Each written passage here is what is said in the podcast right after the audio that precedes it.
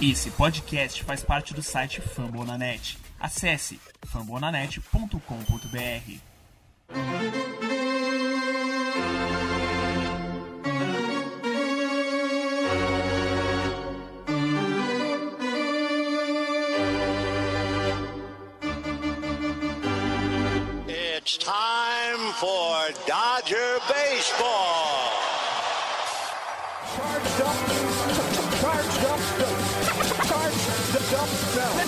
go, Dodgers! Let's go! Another home run party.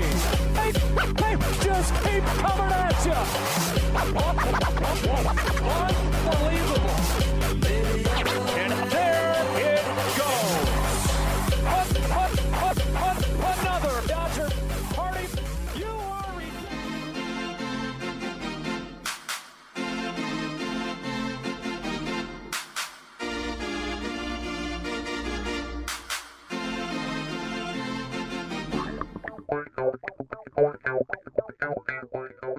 E aí, Dodgers Nation! Vamos lá, episódio 76 do nosso Dodgers Cast Baseball.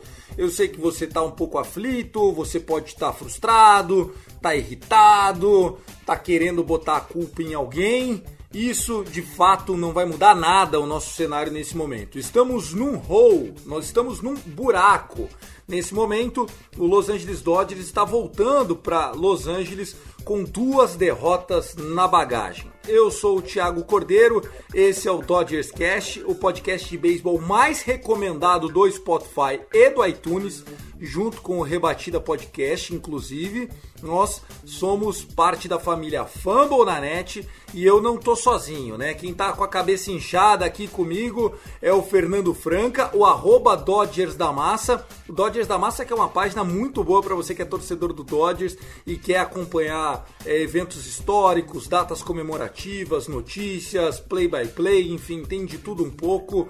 Fernandão, ó, a gente tinha falado aqui no último Dodgers Cast que nós teríamos muita dificuldade no primeiro jogo, que eu declararia quase que como uma certeza a derrota é, nessa primeira partida, porque eu sentiria que o time estava apático, cansado, mentalmente esgotado. O pior já tinha passado, que era não perder para o Giants e que isso ia refletir no jogo 1. Infelizmente, essa estafa acabou indo para o jogo 2 também. Seja bem-vindo. Fala Tiagão, meu paps querido, todo mundo que tá ouvindo a gente aqui no Dodgers Cast. E aí, ninguém tá feliz, né? De fato, não é para estar muito feliz mesmo, porque bem disse o Tiagão, né? O jogo 1, aquela festa toda depois é, da vitória na série contra São Francisco, cerveja, champanhe, desgaste físico, era até compreensível a derrota no primeiro jogo, apesar de a estratégia do Dave Roberts ter funcionado muito bem. O bullpen foi muito legal. Nosso ataque vacilou, a gente chegou a virar a partida, depois tomamos o empate e o walk-off ali na nona entrada. O jogo 2 aparece, pareceu ser assim, o jogo da redenção, né? Já duas corridas rapidamente, home run do, do Seager, as coisas caminhavam para ficar legais, eles empataram, nós abrimos um 4 a 2 mas novamente a estratégia que o Roberts usou, que tinha dado tão certo contra São Francisco, tinha dado muito certo contra St. Louis Cardinals, acabou dessa vez no jogo 2 contra o Braves não dando assim tão certo. A gente volta, infelizmente, para Los Angeles num cenário 2-0, agora sim, com três jogos dentro de casa.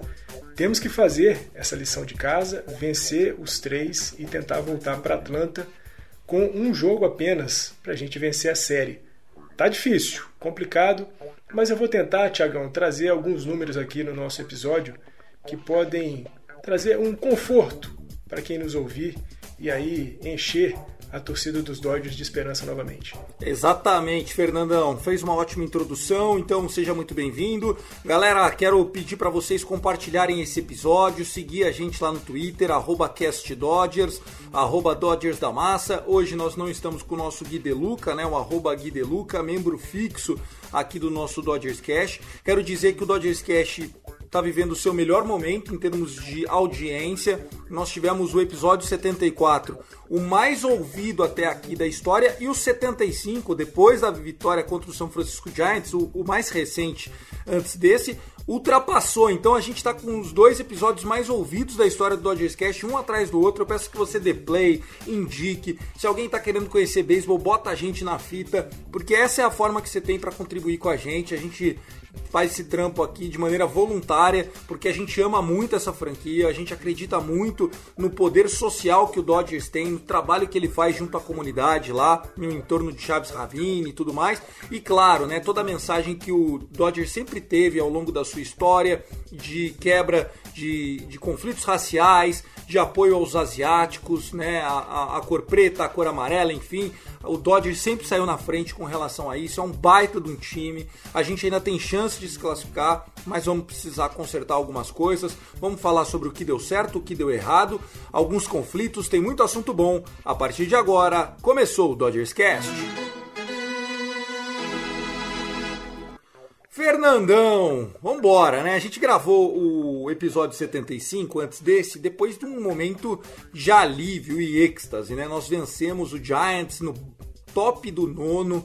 Depois a gente teve aquele episódio do Max Scherzer maravilhoso, entrando, metendo strikeout e tal, né? E, enfim, foi um momento que todo mundo explodiu, a festa no vestiário foi linda mas nós tivemos que atravessar o país, sair lá de São Francisco, no norte da Califórnia, indo até a costa leste, né, onde fica o Atlanta Braves, na Geórgia.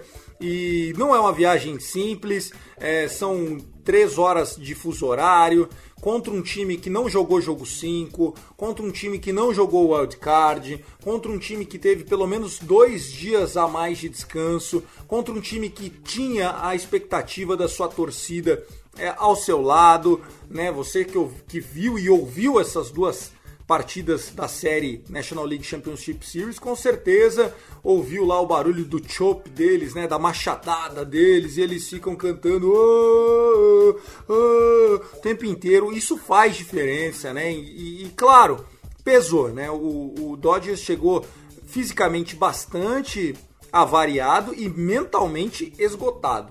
É, não quero ser repetitivo, mas perder o primeiro jogo pro Max Fried era, juro, já na minha conta. O que eu não esperava é que a gente ia perder num walk-off, enfim, do jeito que foi. Acho que o Dodgers até foi muito bem.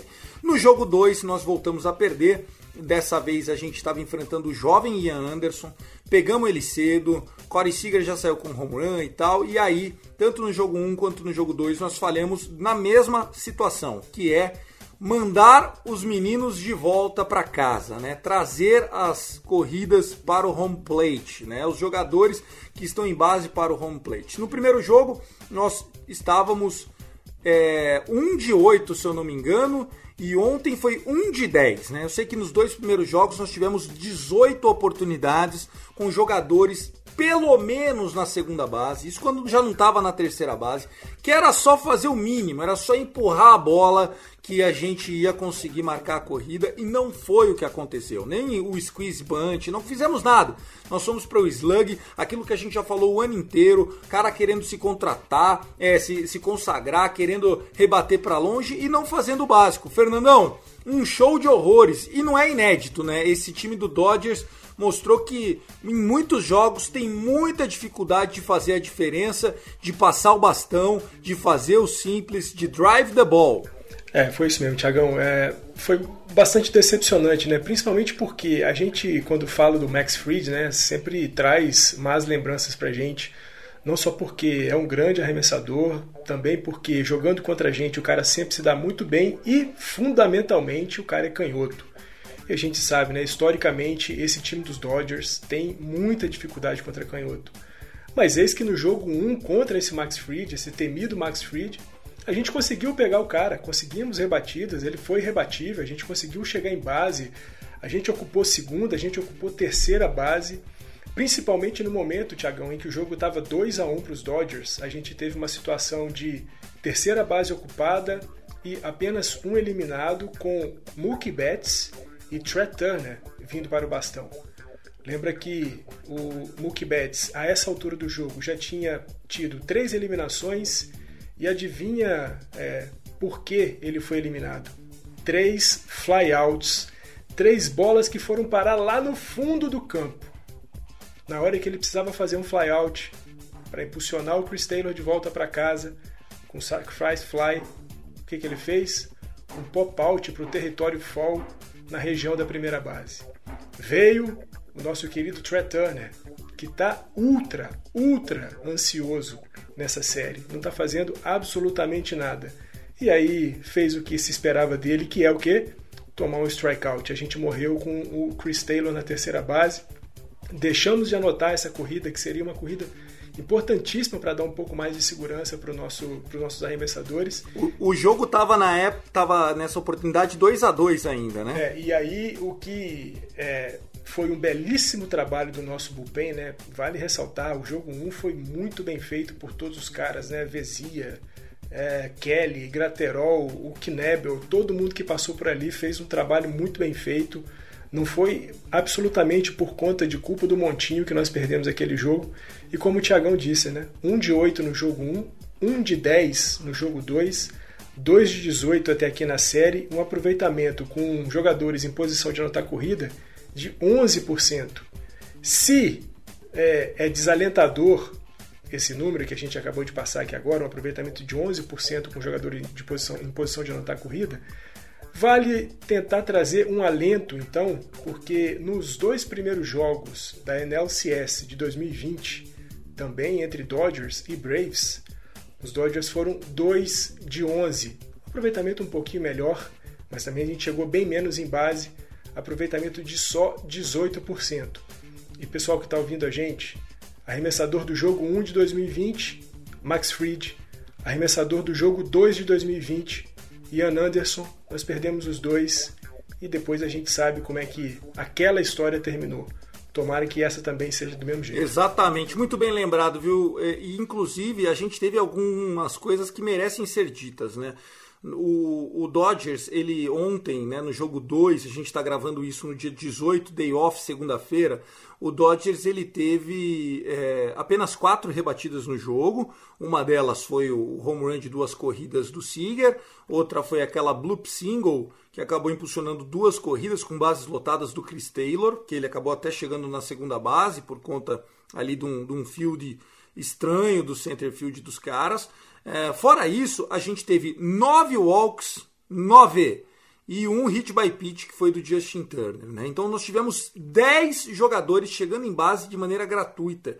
Nós chegamos com o nosso lead-off, é, o, primeiro, o primeiro rebatedor chegou em base em cinco dos nove innings do jogo. Né? É um número muito grande. O Dodgers, mais uma vez, a gente estava achando que o, era culpa do curandeiro do, do Gabe Kepler, o Fernandão. Mas tá parecendo que o enrosco é ainda maior, viu? Não, o enrosco é ainda maior e, e, e vale ressaltar, né, Tiagão? A gente teve na produção do nosso montinho, né, dos nossos arremessadores, lembrando que o jogo 1 foi integralmente um jogo de bullpen. O jogo 2 a gente veio com o Max Scherzer, mais o Max Scherzer a gente vai falar dele aqui hoje ainda. Sim, daqui a pouco. Sentiu, sentiu um pouquinho, e a gente anotou 26 strikeouts. O nosso montinho registrou 26 strikeouts, foram ah, 14 no primeiro jogo, 12 no segundo jogo. A gente não permitiu que os jogadores dos Braves chegassem em base.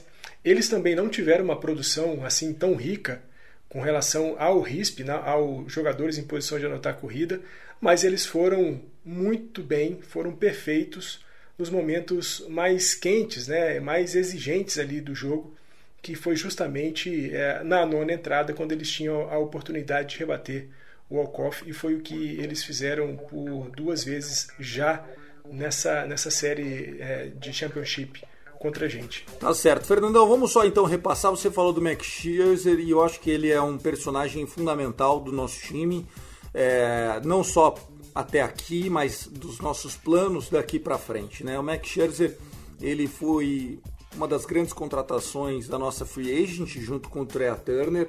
A gente conseguiu trazer um cara que tem 37 anos, vai ser é, free agency, né? vai ter o contrato livre agora no final da temporada. Com certeza tem todo o interesse do mundo em vir, performar, mostrar valor, para quem sabe não só renovar com o Dodgers ou mesmo buscar a contratação em outro lugar. Né? O Max Scherzer que é da Farm System do Diamondbacks, já passou por Detroit Tigers, né? Depois ele deu uma rodada, teve muitos anos de Nationals e agora tá com a gente. Então é um cara que a gente sabe que quer mais um contrato bom. Ele é três vezes Young, um dos líderes aí em todas as categorias de pitching esse ano e pode levantar o prêmio de Young pela quarta vez.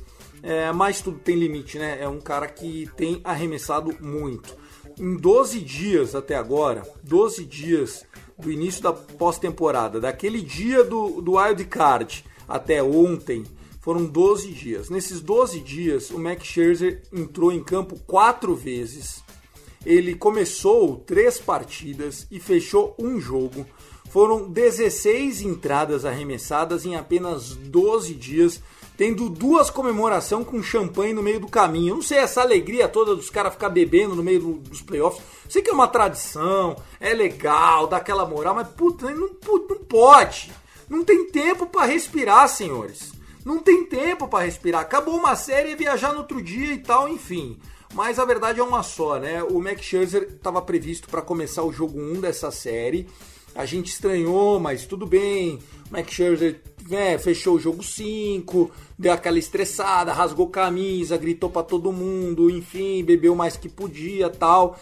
Fez o seu alongamento, seu seu workout já em Atlanta, na véspera do jogo 1, e no dia do jogo 1 foi anunciado que ele não iria arremessar, quem ia começar o Corey Knebel e que ele ia pegar o jogo 2. Pois bem, no jogo 2, ontem, a gente já num, num, buraco, né, perdendo o primeiro jogo, já 0-1 na série, o Max Scherzer estava indo bem, estava fazendo três grandes innings, eu não senti nada de diferente no Max Scherzer, até que na quarta entrada ele tomou um home run do Jock Peterson, né, o nosso lei do ex, Jock Tober, né, o Jock Tober que passava o ano inteiro camelando, ramelando e chegava nos playoffs ele mandava bem pra cacete. E não foi diferente agora com o Braves, né? Ele começou o ano no Cubs, foi trocado pro Braves, enfim. O Max Scherzer tomou essas duas corridas, voltou pro quinto inning, teve uma eliminação e aí acabou é, saindo. Já são 16 innings em um terço em 12 dias. E ele, depois do jogo, falou que estava sentindo um dead arm, um dead arm é uma fadiga no braço, não é uma lesão, aparentemente, não é tendão, não é ligamentar, nada, mas ele falou que precisa de couples day offs, ele precisa de alguns dias para descansar. A gente não tem esses dias para descansar. Nós não temos esses dias para descansar. Né? E isso está mudando toda a dinâmica como eu, Thiago, estou encarando essa série a partir de agora, né? Porque se o Max Scherzer estivesse bem, pronto, já teria sido um fator. Do jeito que foi, está sendo um outro fator e nós vamos abordar isso a partir de agora. Antes de falar do Max Scherzer, para amarrar esses dois assuntos, eu preciso falar também de um evento que aconteceu ontem, que foi o blow save do Julio Urias. Né? O Julio Urias ele não foi o, o losing pitcher do jogo, acabou sendo o Graterol no nono, mas quem explodiu, quem blow the save foi o Julio Urias entrando na oitava entrada. É, eu ouvi bastante gente no nosso grupo do WhatsApp, aliás, o grupo está crescendo, o pessoal está entrando bastante. Quem quiser manda mensagem para gente lá no DM do arroba Dodgers da Massa, tanto no Twitter como no Instagram, ou no arroba Cast Dodgers lá no Twitter.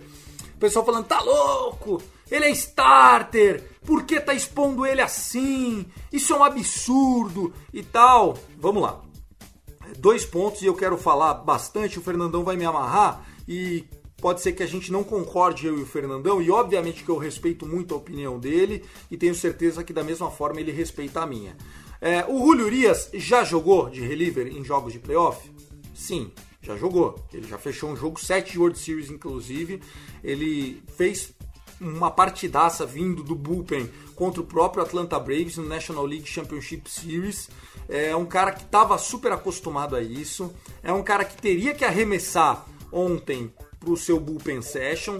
Deixaram para fazer esse bullpen session durante a partida. Se o Dodgers tivesse metido 7 a 2, 8 a 2, 9 a 2, como poderia ter feito se tivesse sido minimamente competente, a gente teria muito mais corridas no placar. Ele estaria arremessando 30, 40 arremessos lá no bullpen, ia descansar e pronto. Só que chegou o advento da gente estar tá com uma liderança de apenas duas runs para pegar o topo da ordem do Braves. O topo da ordem do Braves é formado por dois canhotos, o Rosário e o Freeman, e um switch hitter, que é o Ozzy Alves. O que é o switch hitter? É o que rebate como destro contra canhoto e como canhoto contra destro. Então você não consegue ter um matchup contra esse cara, porque ele sempre vai estar adaptado a você.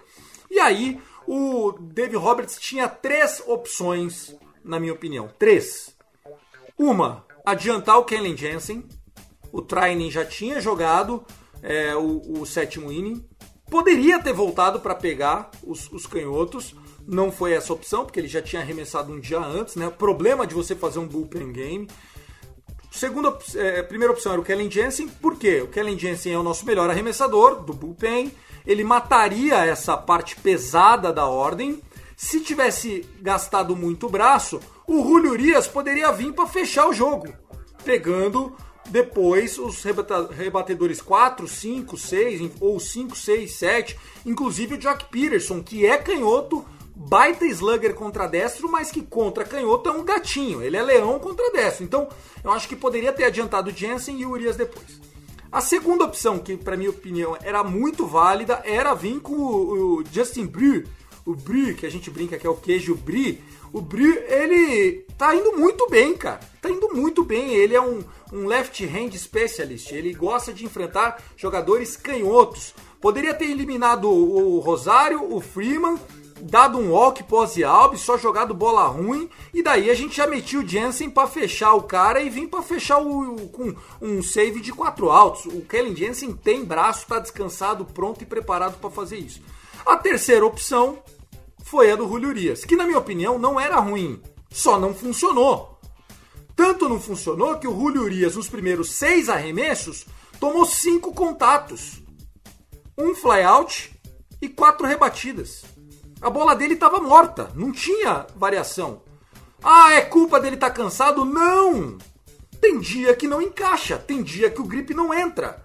E assim, se o Julio Urias, Fernandão, já passando a bola para você, tivesse entrado lá, fly out do Rosário, strike out do Freeman, que tá mal nessa série, espero que, que continue assim. E vamos lá, um, um grand out do Ozzy Alves, um fly out pro center, sei lá, 15 arremesso, 3 dentro, 3 fora, ou 4 dentro, 3 fora, que é que seja.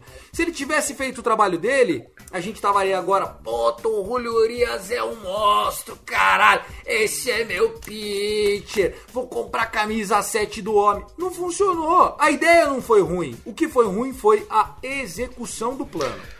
Vamos lá, Tiagão, começar pelo Max Scherzer um pouquinho, né? É, eu, vendo o jogo, fiz uma análise de que duas entradas e dois terços dele foram muito boas. A partir do terço final da terceira entrada até ele sair na primeira eliminação da quinta, a gente já via alguns arremessos bem forçados, não encontrando, principalmente o slider estava meio pendurado, não à toa foi por conta de um slider que ele tomou o home run do Jock Peterson. Você falou aí que ele disse né, que precisava de alguns dias de descanso. Se a gente pensar que nós vamos com Walker Buehler para o jogo 3, Julio Urias para o jogo 4, se o Scherzer precisa de um pouco mais de descanso, possivelmente nós não veremos o Mark Scherzer no jogo 5 ainda. Não, é bullpen, é bullpen, No certeza. jogo 5 ainda dentro do Dodger Stadium. Só veríamos o Scherzer de volta no sábado, no jogo lá no Truist Park. Tomara que com 3 a 2 para a gente.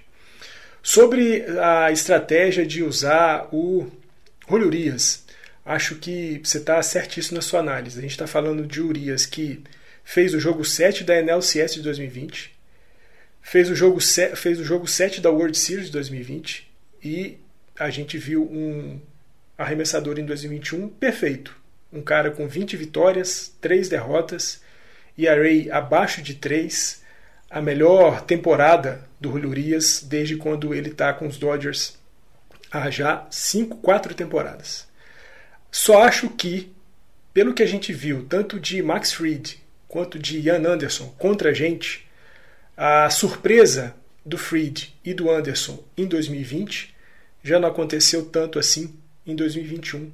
E acho que da mesma forma, a surpresa que foi o Urias em 2020, tanto na World Series quanto na NLCS contra os Braves, ela também já não foi mais tão surpreendente assim. É, o culpa do Urias de maneira nenhuma. De forma alguma, Urias tem, nosso corpo de arremessadores não tem absolutamente nada a ver com as nossas duas derrotas.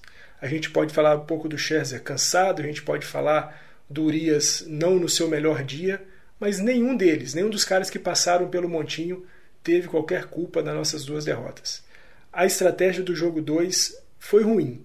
Foi ruim porque se o Roberts queria causar surpresa no ataque dos Braves, o sentido completo era usar o Justin Brew, que já tinha ido muito bem no jogo 1, fez as eliminações com certa facilidade, jogando contra os caras grandes do, do lineup dos Braves, e ele poderia voltar no jogo 2 e, como você disse, para pegar Rosário e Freeman canhotos e o Ozzy Alves, que é um switch hitter, mas que a gente poderia, sei lá, como você disse, dar um walk ou então tentar buscar um, um ground out ou qualquer coisa que o valha. O que me chama atenção, e aí eu não vou aqui, não, não quero que soe como crítica ao Dave Roberts, porque a gente tem falado muito bem do Roberts desde quando a gente começou no Wildcard, ele tem feito movimentos muito legais com o nosso time inteiro, então assim, eu não vou culpar o Roberts pela derrota também. Acho que também foi, foi um dia, o jogo 2 foi um dia que as coisas não, não deram certo nosso ataque não apareceu e as coisas do Montinho acabaram não dando certo. Mas um, um fator que me chama muita atenção no Roberts é que ele tem usado o nosso bullpen de maneira muito parcimoniosa quando os caras entram. Por quê? A gente fala, por exemplo, do Blake Training, que foi o cara que arremessou antes da entrada do Julio Urias. Blake Training fez nove arremessos no jogo. Nove arremessos. A gente sabe que o Training tem braço para jogar duas entradas perfeitamente. Tranquilo, tranquilo. Perfeitamente.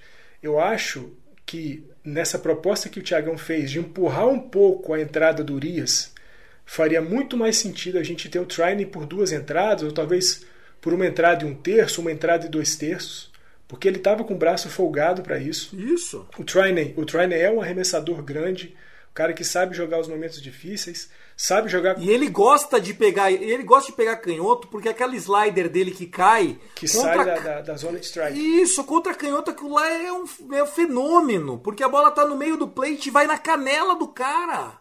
A gente pegou o, o, o Freeman com essa bola. Então, assim, eu não entendi muito bem. Talvez é porque o Training já havia enfrentado o Rosário e o Freeman ontem, e aí o, a tabela, a planilha do Dave Roberts acendeu amarelo, e ele falou: Meu Deus do céu, porque será que vai baixar em 2% a rotação da bola? Porque, meu, temos que aceitar. O Dodgers é o que é, essa potência essa franquia vitoriosa e que nos últimos seis National League Championship Series esteve lá cinco vezes por conta dos analíticos. Fato. Agora, falta um pouco mais de feeling, né, Fernandão? Não é só a planilha, é, é o, o, o, famoso eye test. Ah, sem dúvida, né? A gente é, sabe o quão importantes são os números, né? Eu, eu já falei isso aqui outras vezes, né?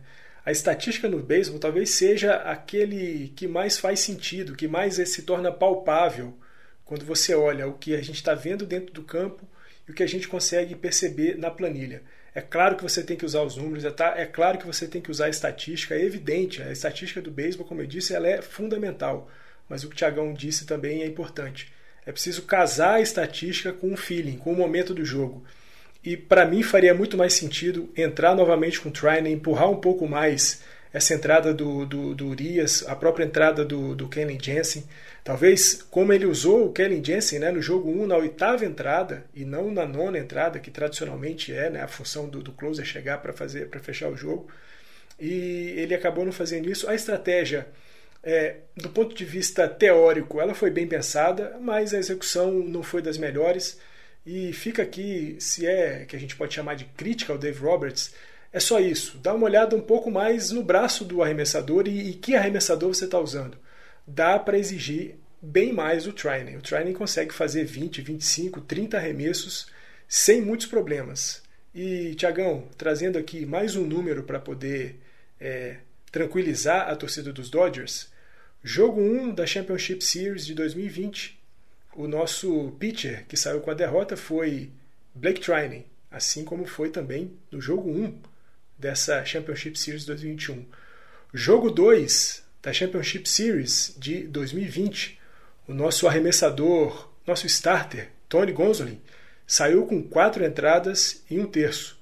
Jogo 2 da NLCS 2021, o nosso Mark Scherzer saiu com quatro entradas. Quem gosta de um pouquinho de superstição tá dando alegria, tá comemorando a derrota. Torceu para perder ontem, né?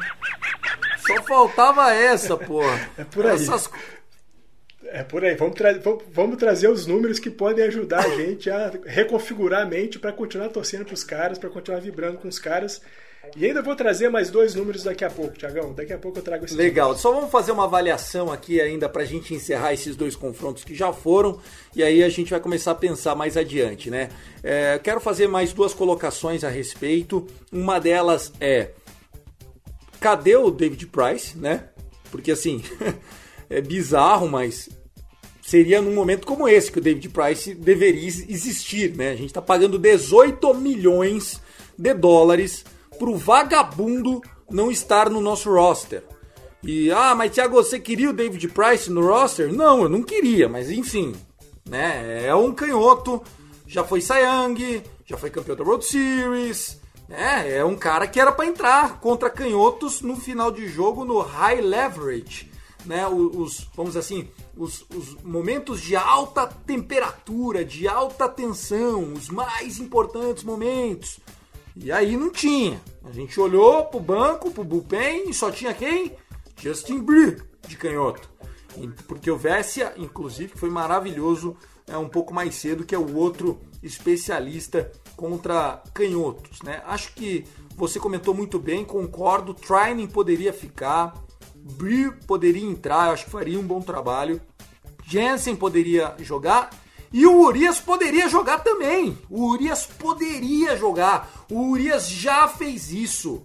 Já fez isso. A única coisa que não funcionou foi o Urias. Não é o, o erro, sabe? Assim, é diferente.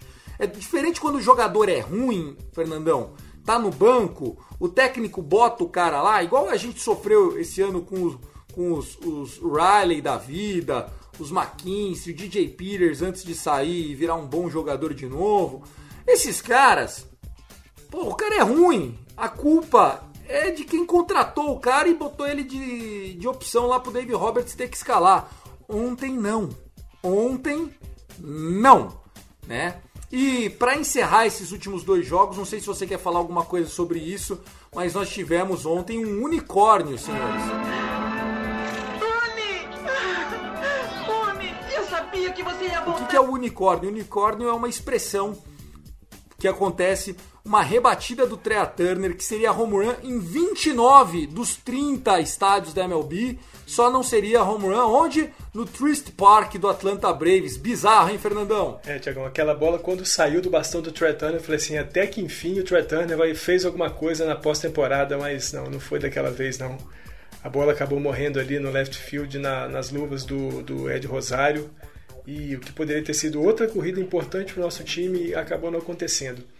Para a gente finalizar, Tiagão, essas duas derrotas né, nos dois primeiros jogos da NLCS 2021 e duas derrotas para o Walkoff, né?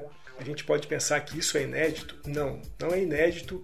Isso já aconteceu na história da, da MLB. Em 1969, os Orioles venceram dois jogos de walk-off em cima do Minnesota Twins. Em 1997, os Marlins venceram dois jogos de walk-off contra o San Francisco Giants. Eu estou falando aqui dois jogos consecutivos, dois primeiros jogos vencidos por walk-off.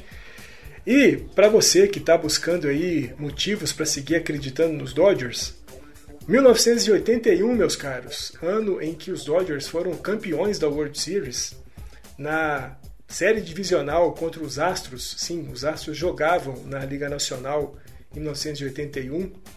O time de Houston venceu os Dodgers por 2 a 0 nos dois primeiros jogos, com duas vitórias de walk-off. A gente perdeu em 81 por dois jogos de walk-off, mas acabamos sendo os campeões da World Series.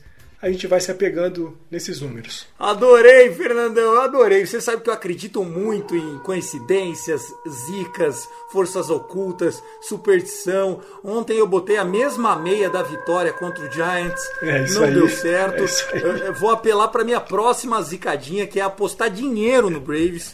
Quando, quando dói na carteira, aí essa porra desse Dodgers resolve. Então já separei aqui uma onça. Vou dar uma fatiada aí nesses primeiros dois jogos. Vai ser 25 num dia, 25 no outro. E se perder, vai sair cara essa World Series, mas pelo menos a minha parte eu fiz, né?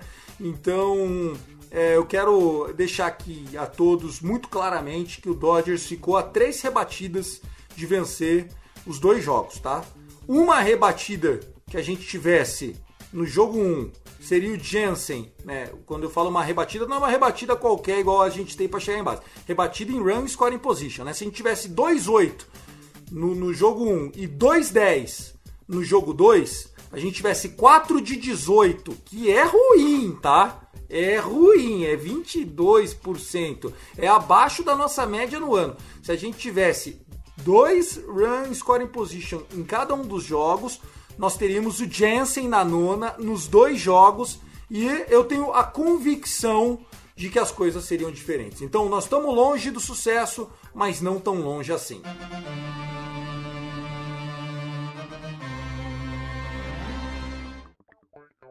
Senhoras e senhores, vamos falar agora dos jogos que vêm pela frente. Nós teremos três confrontos no Dodgers Stadium, quer dizer, dois confirmados e o terceiro se necessário. Se a gente não jogar na quinta-feira, é porque a gente vai ter sido varrido pelo Atlanta Braves. O retrospecto do Dodgers em casa tem sido muito bom, né? Muito bom mesmo. Nós estamos 16-1 em casa nos últimos 17 jogos. A única derrota qual foi? Qual foi? Qual foi? A das forças ocultas do Gabe Kepler, né? naquele jogo bizarro onde os home runs não saíam do muro, onde as coisas não aconteciam e só o Longoria e o Pagé lá do São Francisco Giants conseguiram naquela quinta entrada mudar a atmosfera da partida. Se você quiser saber mais sobre esse jogo, eu gravei com o Brunão, o Bruno é, Coelho que mandou pra cacete, falou da temperatura, do vento, dos dados históricos, a galera pirou com ele. Tá lá, é o episódio 74 esse, mas fora isso, só vitória, só sucesso. No final sempre da Dodgers. E não bastasse esse 16-1 que nós vivemos em casa, o Braves, jogando no Dodgers Stadium, perdeu 12 dos últimos 13 jogos, né? Então é assim, é uma série onde a gente tem que vencer, obviamente, no mínimo 2-1, a gente tem que fazer. Se a gente fizer um 2, acabou a série. É, mas uma varrida nesses três jogos tem que ser o ideal, né? Nós temos que voltar para o Trist Park é, com pelo menos é, não com as costas tão na parede. Eu acredito que se a gente voltar para a Geórgia 3-2 para eles, precisando vencer os dois jogos, a chance da gente conseguir é pequena, porque o time deles está muito bem, muito empolgado, a torcida deles faz a diferença e eles vão ter no montinho pelo menos um dos jogos é, os seus arremessadores titulares. É, se, se, isso se não tiver né, tanto o Ian Anderson como o Charlie Morton jogando jogo 6 e jogo 7. É, Walker Birler contra Charlie Morton, eu acho que é um jogo que a gente deve ganhar. Julio Urias contra o jogo de bullpen deles, ou o que quer que eles arremessem, eu acho que a gente deve ganhar. A dúvida vai ser o jogo 5, o nosso jogo de bullpen de novo, já que a gente fez no jogo 1, contra o Max Fried. Esse jogo é o que me faz crer que nós não vamos conseguir uma varrida, infelizmente, nas próximas três partidas do Dodgers Stadium. Tiagão, o que eu espero para esses três jogos é, no Dodger Stadium é que a gente mantenha o nosso aproveitamento, nossa média no montinho, que tem sido ótimo, os caras têm arremessado muito, e que a gente encontre essas duas corridas a mais que você citou, se a gente tivesse pelo menos obtido o aproveitamento com jogadores em posição de anotar corrida que nós tivemos durante toda a temporada. A gente teria mais duas, três corridas nessas partidas e a gente teria vencido, teria, estaria voltando para casa agora com 2 a 0. Acho que a gente, né, vamos puxar um pouquinho na memória, a gente está fazendo um episódio aqui com muita informação, que é informação factual, é informação estatística, mas também a gente está um pouco se apegando às informações que transcendem os fatos, né? Aquelas informações da superstição, aquelas informações da fé. E aí, para manter essas coisas lá em cima, perdemos o jogo 1 e o 2 de 2020, mas no jogo 3 a gente deu uma senhora carroçada nos caras, nos Braves. Uma vitória de 15 a 3. Já na primeira entrada, o jogo estava 11 a 0 para os Dodgers. foi uma senhora vitória. Bem verdade que depois a gente perdeu o jogo 4, né? A série acabou ficando 3 a 1 para eles lá em 2020, mas uma arrancada espetacular nos três jogos ainda que faltavam. Os Dodgers varreram, fizeram 3 a 0 e somadas à vitória, né, de 15 a 3 no jogo 3, vencemos por 4 a 3. Eu acho que essa é a pegada, claro, né? Esse ano a gente tem que levar em consideração algumas diferenças. A gente está fazendo jogos é, na casa dos Braves, na nossa casa, coisa que em 2020 não aconteceu, né? Se a gente for puxar aí na memória, todos os jogos é, da série Championship contra os Braves foram realizados na casa do Texas Rangers, que foi um dos estádios eleitos, né, escolhidos aí para fazerem fazer as finais. Foi San Diego para o pessoal da Liga Americana e foi o Texas Rangers para os times da Liga Nacional. Tem uma diferença, o Thiagão já chamou atenção aí para a torcida dos Braves, tem contribuído demais, tem aparecido nos jogos nos momentos mais importantes. Ontem, né, no jogo 2, quando a gente estava com 2 a 0, os caras estavam silenciosos, quietinhos, mas bastou uma pequena fagulha. Não foi nenhuma corrida, mas foi uma chegada em base lá do time dos Braves. E os caras já começaram a gritar, a fazer o chop lá, e aí as coisas é, desandaram. Acho importante que a nossa torcida também é, apareça, a gente sabe que vai aparecer, a torcida dos Dodgers sempre contribui, sempre aparece muito, mas acho que fundamentalmente precisamos dos nossos rebatedores rebatendo. A gente precisa ter o Trey Turner rebatendo, a gente precisa ter o Seager rebatendo com constância, né? O Seager não está bem também na, na, na, nos playoffs, uma média de 23, 22%, o Trey Turner está muito mal. Justin Turner no jogo de ontem nem foi o cara que começou na terceira base, porque é, problemas no pescoço, não estava conseguindo movimentar bem o pescoço, e aí depois entrou como um pinch hitter durante o jogo. Mas também não está rebatendo nada, 10% de aproveitamento. O Justin Turner é o nosso recordista em corridas impulsionadas em playoffs, é o nosso recordista de home runs em playoffs, então é um cara que tem que voltar a aparecer, que tem que chegar para o jogo.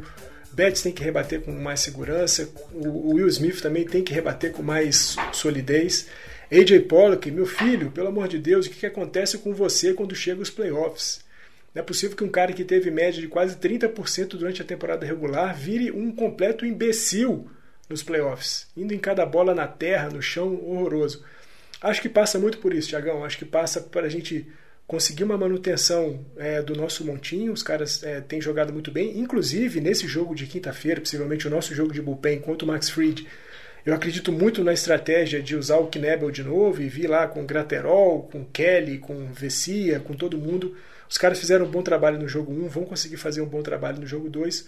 O que a gente precisa é pegar de novo o Max Fried, como nós pegamos o Max Fried, o Max Fried no jogo 1, mas dessa vez pegar também o cara nos momentos é, mais quentes, ou seja, quando a gente tiver jogadores ocupando a segunda e ou a terceira base. A gente precisa anotar a corrida. A gente anota a corrida, a gente sabe, o time dos Dodgers tem uma média de quase seis corridas anotadas por jogo e pouco mais de três corridas sofridas por jogo. 6 a 3 a gente ganharia todas as partidas. Precisamos voltar a anotar as corridas. Faz todo sentido, concordo com você. Acho que o Dodgers tem time para fazer é, o papel mais bem feito, né? Falando um pouquinho a respeito dos, é, dos matchups em si, né? Nós teremos o Charlie Morton já nesta terça-feira. Lembrando que nesta segunda é day off, nós estamos voltando para casa, sempre muito bom voltar para casa, né? Esse time tem passado um perrengue danado, né? Não tem sido fácil. Vamos recordar, pessoal, faz 30 dias que o Dodgers está jogando em ritmo de playoff. Tentando primeiro chegar no Giants, depois wild card contra o Cardinals, depois cinco jogos contra o Giants, sendo dois jogos contra a parede, eliminatórios.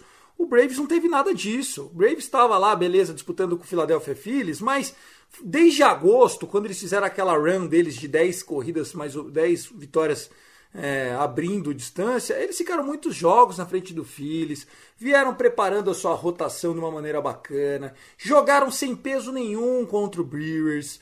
O Brewers já também pegaram no momento em que o Brewers não estava fazendo nem cócega.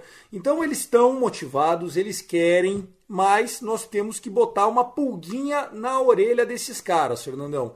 Se, se você está lembrando aí de muitas classificações históricas do Dodgers e a virada do ano passado, eu tenho certeza que para eles isso também está muito vivo. Ou você acha que se o Dodgers não vencer hoje e amanhã, com Walker e com Julio, a gente já não bota um, uma bigorna no pescoço desses caras. Eles falando, meu Deus do céu, de novo esses caras estão reagindo. Você acha que não? É claro, né? Imagina, é uma série 2 a 0 é, vencida como foram vencidos os jogos, né? O walk-off, aquela emoção toda. É, e você rever o cenário de 2020. Ah, abrimos 2 a 0 é muito massa, vamos agora, vamos vencer, e de repente a série fica 2 a 2 É lógico, o Tiagão tá mais do que certo. Vai entrar um milhão de minhocas na cabeça dos caras dos Braves e eles vão pensar: putz, não é possível que dessa vez depois de duas vitórias tão legais, nós vamos perder de novo a série para os caras. É, é, isso, é isso que o time dos Dodgers tem que fazer. É claro que esporte é técnica, esporte no beisebol principalmente são os números, são as estatísticas, mas o esporte é a parte psicológica, é a parte mental. E a gente precisa de alguma maneira entrar na cabeça dos caras. Não dá para começar o jogo 3 contra o Charlie Morton, que é outro arremessador super experimentado em playoffs, é um cara experiente, um arremessador de altíssimo nível não dá para entrar no jogo 3 contra o Charlie Morton escolhendo o arremesso que você vai rebater. Tem que ser agressivo com o cara, tem que ser agressivo como o time foi contra o Ian Anderson no começo da partida número 2. Indo para o swing, buscando o cara, fazendo os contatos, é, deixando ele inseguro, percebendo que as bolas dele estão sendo rebatidas. É preciso fazer a mesma coisa com o Charlie Morton. Acho também, como o Tiagão disse, né, que esse matchup Walker Buehler e Charlie Morton é muito favorável para a gente.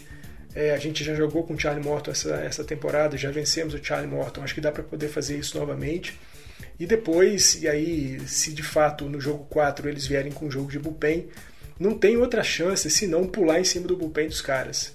Vale lembrar, né, Tiagão, no jogo 2, né, jogo 2 que a gente perdeu ontem, o Ian Anderson saiu com três entradas. Depois vieram Jess Chaves, AJ Minter, o Taylor Webb, o Matt Sack e o, o Luke Jackson. A gente conseguiu uma rebatida contra o bullpen dos caras. Uma rebatida contra o bullpen do Atlanta Braves. O, o, o, Chris Martin fechou o jogo. Precisamos rebater contra os caras. Não dá para você passar por Jess Chaves e pelo Webb sem rebater os caras. Precisamos rebater principalmente o Webb, que foi um cara que a gente pegou na temporada passada durante a NLCS e demos um corinho esperto nele. Metemos três corridas na cabeça dele. Não dá para passar por Chaves, Minter, Webb, Matsek, Jackson e Martin com uma, uma única rebatida. É muito pouco. É, e também acho que a gente poderia, para encerrar, vai, Fernandão, é, trazer um pouquinho um sentimento de volta de realidade para o time do Dodgers. Esse time do Dodgers não é, é, Eu acho que até uma marca deles, eles mesmos falam bastante sobre isso. Eles jogam melhor quando a pressão está sobre eles, né? Tem sido assim, inclusive eles estão seis vitórias e nenhuma derrota nos últimos seis jogos eliminatórios, ou seja, nas últimas seis vezes que o Dodgers estava. Se perder, acabou a temporada, eles foram lá e venceram, né? Só esse ano, por exemplo, a gente teve três vitórias assim, né? Contra o Cardinals e depois jogo 4 e jogo 5 contra o Giants. É, e eu acho que assim como muitos dos nossos amigos lá do grupo do WhatsApp, o discurso, inclusive o Gui Deluca, nosso parceirão, nosso irmão, o Gui Deluca. Ah, vai ser fácil, vai ser varrida. Eu acho que a gente comprou um pouco esse discurso. Eu lembro que a gente perdeu uma série pro Rockies em casa, muito por conta de salto alto, e acho que a gente perdeu o jogo pro Arizona Diamondbacks também na reta final do ano ali, na última semana, na correria, a gente perdeu um joguinho antes de entrar para nossa homestead contra o, Carno, contra o Arizona Diamondbacks, porque também deu uma subidinha no salto.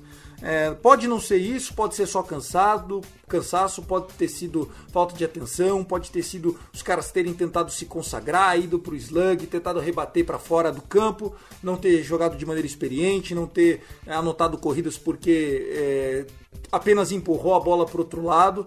A verdade é, 2 a 0 para os caras, nem tudo está perdido, mas eu estou muito preocupado. Diria que hoje o Atlanta Braves é o favorito para representar a Liga Nacional na World Series 2021. Vou repetir, na minha opinião, o Dodgers que venceria essa série em seis jogos, hoje é underdog para passar para a final da World Series. Ah, Thiago, acabou então? Você não acredita? Não, eu acredito, eu acredito. Mas eu acho que o Dodgers hoje não é mais o favorito para se classificar para essa série depois de tudo que aconteceu e principalmente do Max Scherzer. Fernandinho, É, eu também tô com você, Tiagão. Eu tava também com uma esperança de um, uma vitória em seis jogos. É, e fundamentalmente de voltar é, de Atlanta com a série 1 a 1 que seria muito melhor para a gente, e aí com a oportunidade de que, quem sabe, numa varrida dentro de casa conseguir uma fechada em 4 a 1 mas a minha ideia era muito essa mesmo, de uma, uma série de seis jogos. É, eu, eu nunca pensei que fosse ser uma série muito fácil, principalmente porque a gente viu os jogadores de infield do time dos Braves jogando muito durante toda a temporada, né? três jogadores com mais de 30 home runs, vários jogadores com mais de 100 é, é, corridas impulsionadas, Max Fried, Charlie Morton e o Ian Anderson encontrando o seu jogo, principalmente o Max Fried, né, que é um cara especialíssimo, um canhoto é, fabuloso, muito legal de ver arremessando. Sabia que a gente ia ter problemas, mas é, vou insistir mais uma vez nesse ponto. O ataque, se tivesse aparecido com o mínimo do mínimo de decência nos Concordo. dois primeiros jogos, nós não teríamos perdido. Não teríamos perdido. A gente não teria ganhado nem por uma corrida de vantagem. Teríamos ganhado aí por duas ou três corridas de vantagem. A gente teria jogos, é claro, pegados, difíceis, mas é, trazendo o Jensen para o jogo com uma folguinha ali de duas ou três corridas. Faltou muito de ataque nos dois primeiros jogos. Tomara que daqui para frente o ataque apareça. Tomara, tomara que o ataque apareça. O jogo dessa terça-feira é às 18 horas, 18 horas e 9 minutos. Então, não, e 8 minutos. Às 18 e 8, horário de Brasília, no Montinho, Walker Birler contra Charlie Morton. Na quarta-feira e na quinta-feira, se necessário, o jogo 5. Eu acredito que será necessário que nós vamos ganhar um desses dois jogos, se não os dois, mas eu acho que um dos dois a gente tem que ganhar, é, vai ser às 9 horas, 21 horas e 8 minutos. Então, os próximos três dias, terça, quarta e quinta. Na terça é Afternoon Baseball, 6 horas da tarde, horário de Brasília, 2 horas da tarde, horário de Los Angeles. Eu não gosto quando o Dodgers joga de dia lá, embaixo de sol, mas enfim seja o que Deus quiser, né? Pelo menos eles vão estar jogando com camiseta azul marinho e tal, né? O Braves vai estar com aquele uniforme escuro deles. Espero que, que isso pese positivamente para nós. Depois, quarta e quinta-feira, jogos noturnos. Né? Começando naquele final de tarde, você vai ver ainda um pouquinho de sombra no estádio. Depois, a terceira, a quarta entrada já vira à noite. É às 9 e 8 da noite, horário de Brasília. Fernandão, vamos fazer uma rapidinha aqui? Bora, vamos fazer uma rapidinha que a minha última rapidinha, a minha rapidinha vai ser a última esperança. Tiagão, estamos perdendo a série por 2 a 0 né? E esse lance de 2 a 0 nos dois primeiros jogos já aconteceu é, 87 vezes. E dessas 87 vezes, o time que abriu 2 a 0 ficou com a série de sete jogos em 73 oportunidades. Ou seja, o time que abre 2 a 0 em, em, em séries de 7 jogos tem um aproveitamento de 84%. Os caras levam a série de fato. Mas vocês sabem é, qual foi a última exceção a essa regra? Como é que é? Então repete de novo. De 87 vezes, quantos times classificaram? 73. Meu Deus do céu, 73 tá dando, sei lá, 80%. 84, é, o que eu tava 84%. Mas sabe qual foi a... Ah, eu tava achando que era 25,75, então é 85,15. Puta que pariu, Fernandão. Você tava querendo me dar esperança, cacete? Calma, calma, Tiagão. A esperança vem agora. A última exceção a essa regra foi justamente os Dodgers, em 2020. Perdemos os dois primeiros jogos da NLCS para esse mesmo Braves, mas depois viramos para 4 a 3 é nessa que nós vamos. Ai meu Deus! Ai meu Deus, vai cair um raio no mesmo lugar duas vezes? Puxa vida, hein? Ai ai, vamos para minha rapidinha. Minha rapidinha não é para falar do Dodgers, tá? Minha rapidinha é para falar do beisebol em si. É, vocês sabem que os umpires, né, os, os juízes, principalmente os home plate umpires, né, que são aqueles que, a, que cantam bola ou strike nos arremessos, eles são muito criticados. É, a média de acerto dos juízes por partida é de 92,5% dos arremessos. Ou seja, a cada 100 vezes que ele vê um arremesso, 8 vezes ele marca errado. Ou a bola que ele dá strike ou a strike que ele dá bola. Beleza? Ok. Fizeram um jogo teste no campo do Diamondbacks e do Rocks do Spring Training em South River Fields. Foi no sábado à noite agora. fizeram um jogo de duas, part... duas equipes lá de minors para testar as ferramentas. Então eles tiraram o juiz, meteram um radar gun, meteram uma câmera lá e falaram: vamos testar essa bodega, né? Até porque a expectativa é ver se isso funciona em ligas menores para o grande show, como é conhecida a MLB, isso ficar mais assertivo. Não adianta, é, um, é uma, uma coisa que eles têm que colocar e ficar. Né? O beisebol é mais tradicional que o futebol, né? Então, aí Resultado disso, o Fernandão, você acha que deu bom ou você acha que deu ruim? Tiagão, eu acho que deve ter dado bastante ruim. deu, ba deu bastante ruim. O que aconteceu? No final da, da, da do, depois do, do top da sétima entrada, os dois times decidiram acabar com a partida. Putz. Então a, acabou com sete innings e meio. Ah, quer saber, velho? Chega, chega. Por quê? Porque já estava durando 3 horas e 40 minutos. E sabe quantos walks foram marcados no, no, no jogo? Uns 20. 22 walks, ah. cara. Então, assim, é duro, né? É... Primeiro que, assim, é... falar que a ferramenta estava errada, desregulada, acho pouco provável. Mas é aquilo, né? O juiz, ele tem. É humano, pô. Ele tá vendo lá uma contagem, três bolas e nenhum strike. A bola vai mais ou menos. O que, que você acha que o juiz faz? Dá strike, né? Tá, tá aqui.